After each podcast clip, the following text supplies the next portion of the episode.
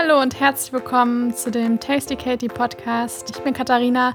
Ich betreibe seit drei Jahren den Blog Tasty Katie mit den dazugehörigen Instagram- und Facebook-Kanälen und dachte, nachdem ich letzte Woche erstmal so eine kleine Einführung über mich gegeben habe, wer ich eigentlich bin, was euch in dem Podcast erwartet, ja, rede ich heute mal darüber, über meine Geschichte, wie ich eigentlich, ja, wieder gesund geworden bin und was meine ganzen Probleme damals waren, weil ich das ist doch so die Frage, die ich mit am meisten gestellt bekomme, wo ich auch ständig E-Mails zu bekomme, ist, was ich denn eigentlich alles genau hatte und wie ich es geschafft habe, dass es mir wieder so geht, wie es mir eben jetzt geht.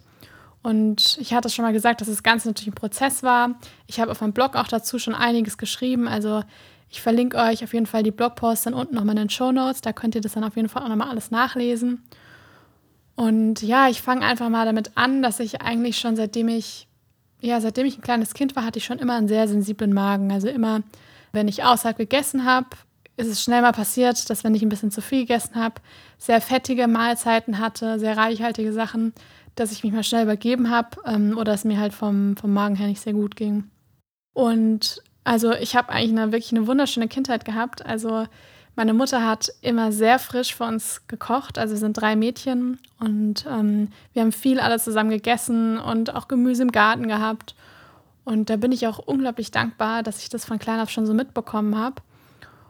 Und irgendwann kam aber ein Zeitpunkt, das war so, da habe ich dann auch mal die Schule gewechselt und das war so in der Pubertät wo ich mir dann doch sehr gerne ähm, in der Pause was irgendwie am Bäcker gekauft habe und relativ oft Süßigkeiten, relativ viel Süßigkeiten gegessen habe. Viel auch so, ich sage jetzt mal so Plundergebäck. Also alles Dinge, von, mein, von denen meine Eltern nicht so begeistert waren. Ich hatte dann tatsächlich auch mal eine Zeit, wo ich wirklich mal so ein bisschen zugenommen hatte. Das hat mich, glaube ich, zu dem Zeitpunkt gar nicht wirklich gestört. Und dann hatte ich eine OP am Steißbein da hatte ich eine Steißbandfeste und wurde auch danach, äh, musste ich mit, also wurde ich mit Antibiotika therapiert, ähm, musste über längeren Zeitraum was einnehmen. Und das war so der Punkt.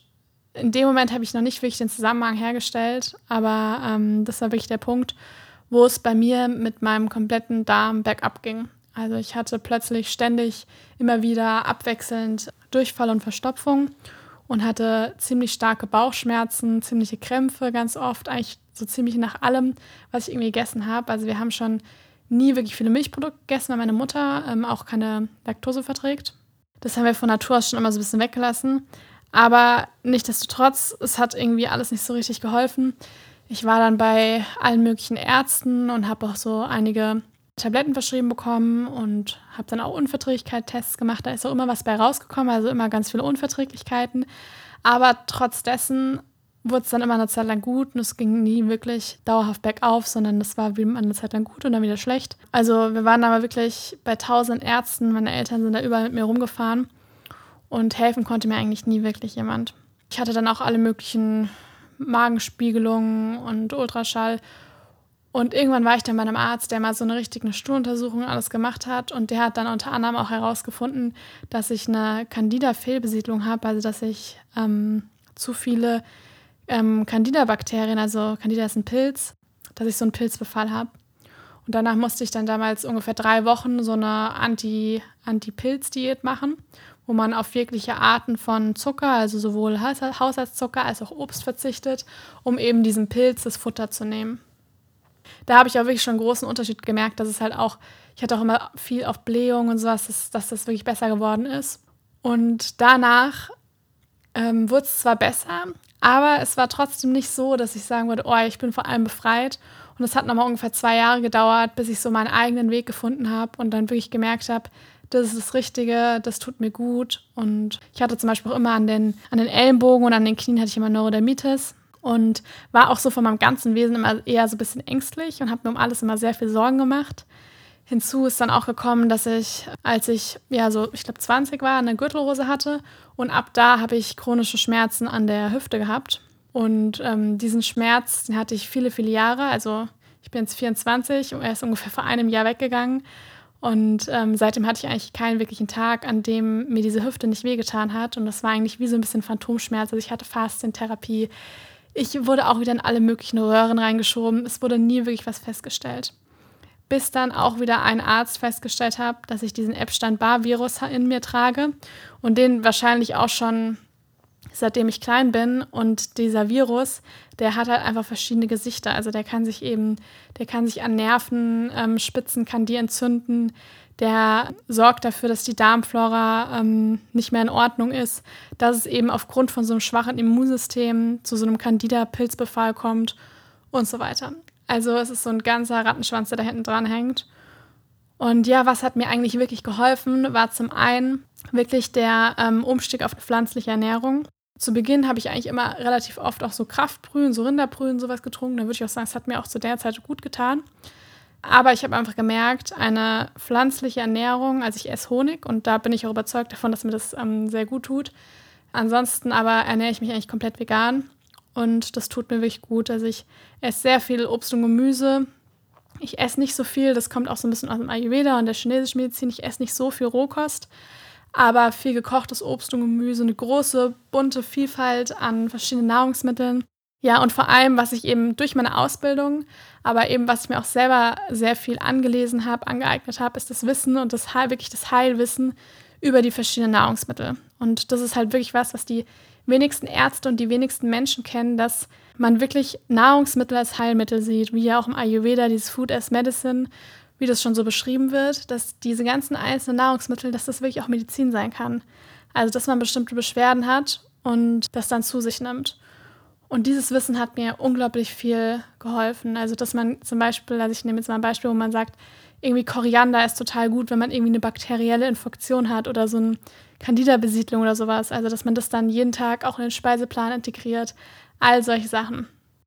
Natürlich ist sowas nicht einfach nur immer nur körperlich bedingt, sondern die Psyche trägt einen sehr großen Beitrag dazu. Und ich meine, man weiß mittlerweile auch, dass wir mehr Nervenzellen im Darm haben als im Rückenmark.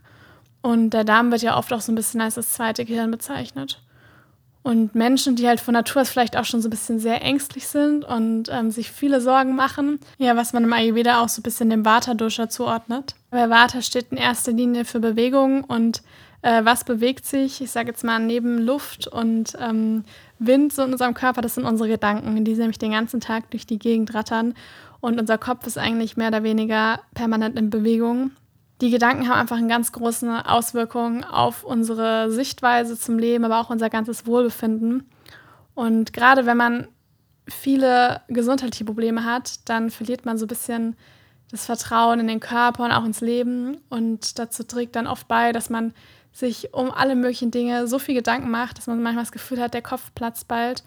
Und ähm, dadurch wird es eben alles noch viel schlimmer, weil man dann auch oft Angst hat vor der Zukunft, vor verschiedenen Symptomen.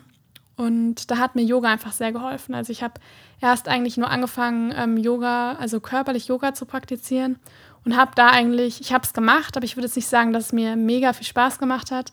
Und ich habe es eigentlich mehr nur wegen des, ja, ich sag mal, des Körperlichen so gemacht, weil ich dachte, irgendwie ist gut, flexibel zu sein, sich zu bewegen.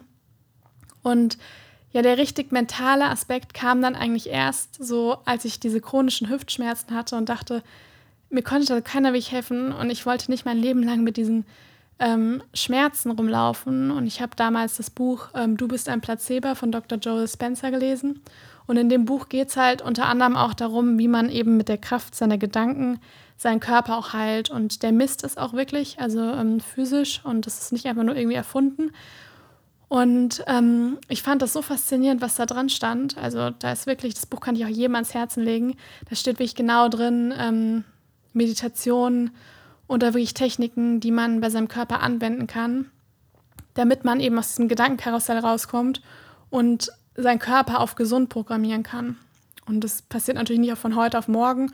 Und ich würde sagen, das hat auch bestimmt ja so ein Jahr gedauert, bis ich da ähm, die ersten Erfolge erzielt habe.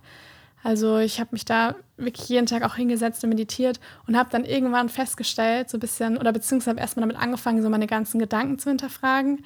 Habe festgestellt, dass ich ganz viele Dinge denke, die entweder irgendwie in der Vergangenheit sind, die ich eh nicht mehr ändern kann, oder in der Zukunft und das ist noch überhaupt gar nicht passiert.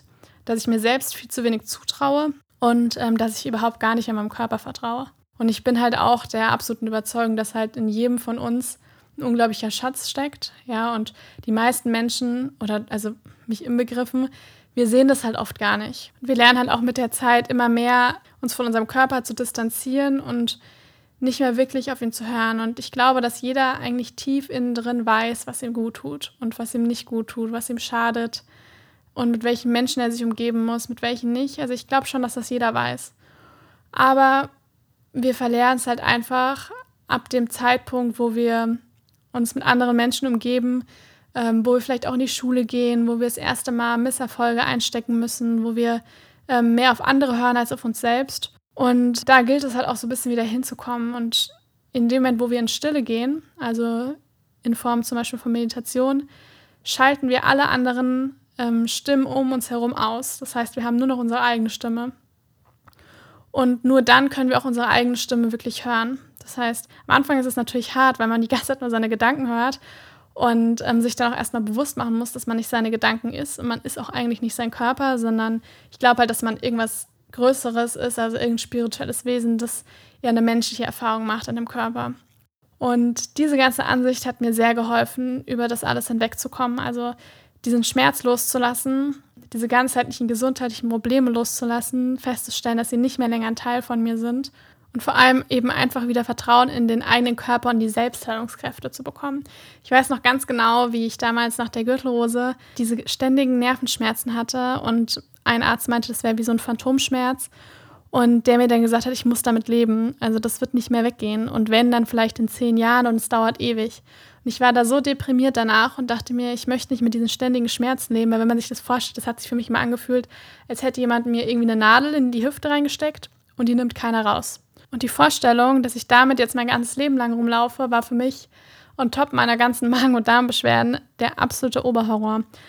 Und wie gesagt, ich habe dann damals dieses Buch gelesen, ähm, Du bist ein Placebo von Dr. Joe Dispenza.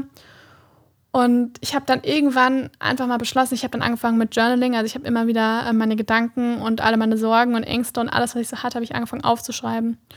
Und irgendwann habe ich beschlossen, ich glaube das nicht. Also ich glaube das nicht, dass ich diesen Schmerz nicht loswerde. Ich bin erst 24. Ich möchte diesen verdammten Schmerz loswerden. Und kostet es, was ich wolle, ich werde das jetzt probieren und habe wirklich dann auch ganz aktiv probiert, mein Gehirn darauf zu trainieren, dass ich gesund bin. Das heißt, ich habe mir tausendmal am Tag gesagt, ich bin gesund, ich bin gesund, danke, dass ich gesund bin, danke, dass ich geheilt worden bin. Ähm, habe mir in Meditation vorgestellt, wie ich komplett gesund bin, habe mir beim Spazierengehen in der Natur äh, vorgestellt, wie ich gerade hier langlaufe ähm, und keine Schmerzen mehr habe, also Dinge.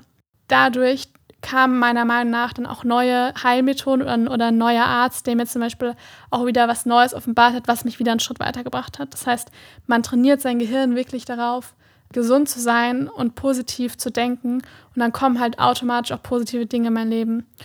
Und jetzt kann ich halt sagen, dass ich äh, keine Schmerzen mehr habe. Ganz selten ist es so, dass ich halt merke, dass irgendwie die Nerven gerade mal so ein bisschen wieder arbeiten und dann merke ich es halt. Aber ansonsten geht es mir wirklich sehr, sehr gut. Und ich merke halt, seitdem dieser Schmerz halt auch wirklich aus meinem Leben ist, dass ich wirklich voller Lebensfreude und Kraft durch mein Leben gehen kann und anderen Menschen helfen kann, was eben ein Riesenglück für mich bedeutet, anderen Menschen zu helfen, auch gesund zu werden und auch gleichzeitig die Hoffnung zu geben, dass es möglich ist, eine Krankheit loszuwerden oder eben irgendeinen gesundheitlichen Zustand loszuwerden. Vor allem es ist halt so viel Information da draußen im Internet und überall, was auf der einen Seite ein riesengroßer Segen ist, aber auf der anderen Seite verwirrt einen das. Ich weiß selber noch, wie viel Zeit ich damit verbracht habe, die ganze Zeit irgendwelche sinnlosen Sachen zu googeln.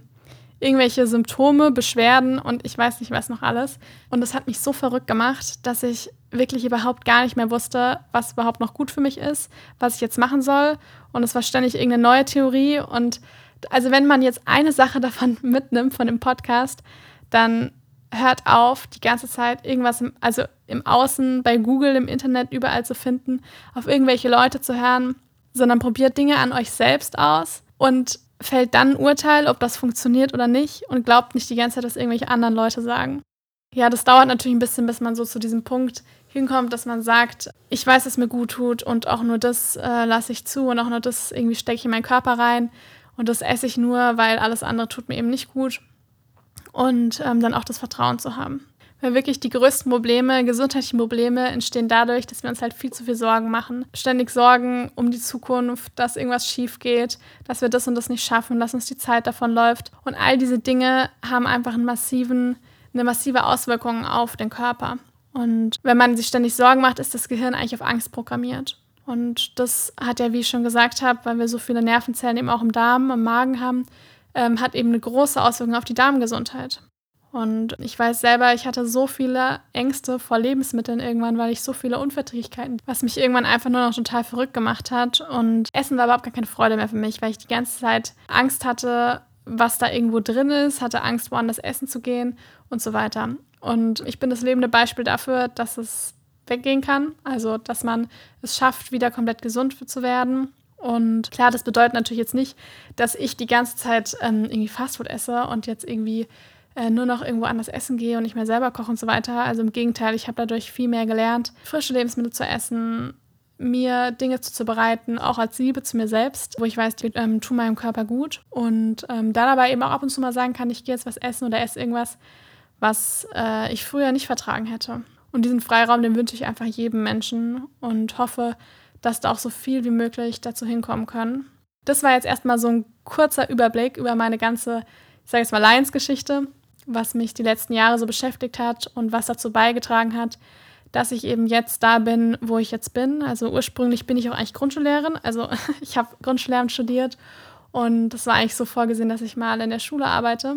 Und das Ganze hat sich aber einfach so entwickelt, dass ich irgendwann gemerkt habe, nee, ich habe das Gefühl, ich bin für was anderes da. Also ich habe das alles durchgestanden aus einem Grund, um jetzt eben anderen Menschen zu helfen und habe mich deswegen dann dazu entschieden, neben eine Yogalehrerausbildung zu machen, eine Ausbildung als Ernährungsberaterin im Bereich Ayurveda und als Beraterin in Darmgesundheit und bin total glücklich in dem, was ich jetzt mache und freue mich, anderen Menschen dabei zu helfen, gesund zu werden. Ja, das war es jetzt erstmal von mir und ich freue mich total, wenn ihr ähm, meinen Podcast abonniert und hier jede Woche mit zuhört. Eine neue Folge kommt immer montags raus und ich freue mich sehr, wenn ihr mir einen Kommentar entweder hier auf iTunes hinterlasst oder auch total gerne auf Instagram. Ich poste dann immer zu dem Podcast auch ähm, ein Foto, sowohl auf Instagram als auch bei Facebook. Und da könnt ihr mir sehr gerne auch einen Kommentar dazu hinterlassen.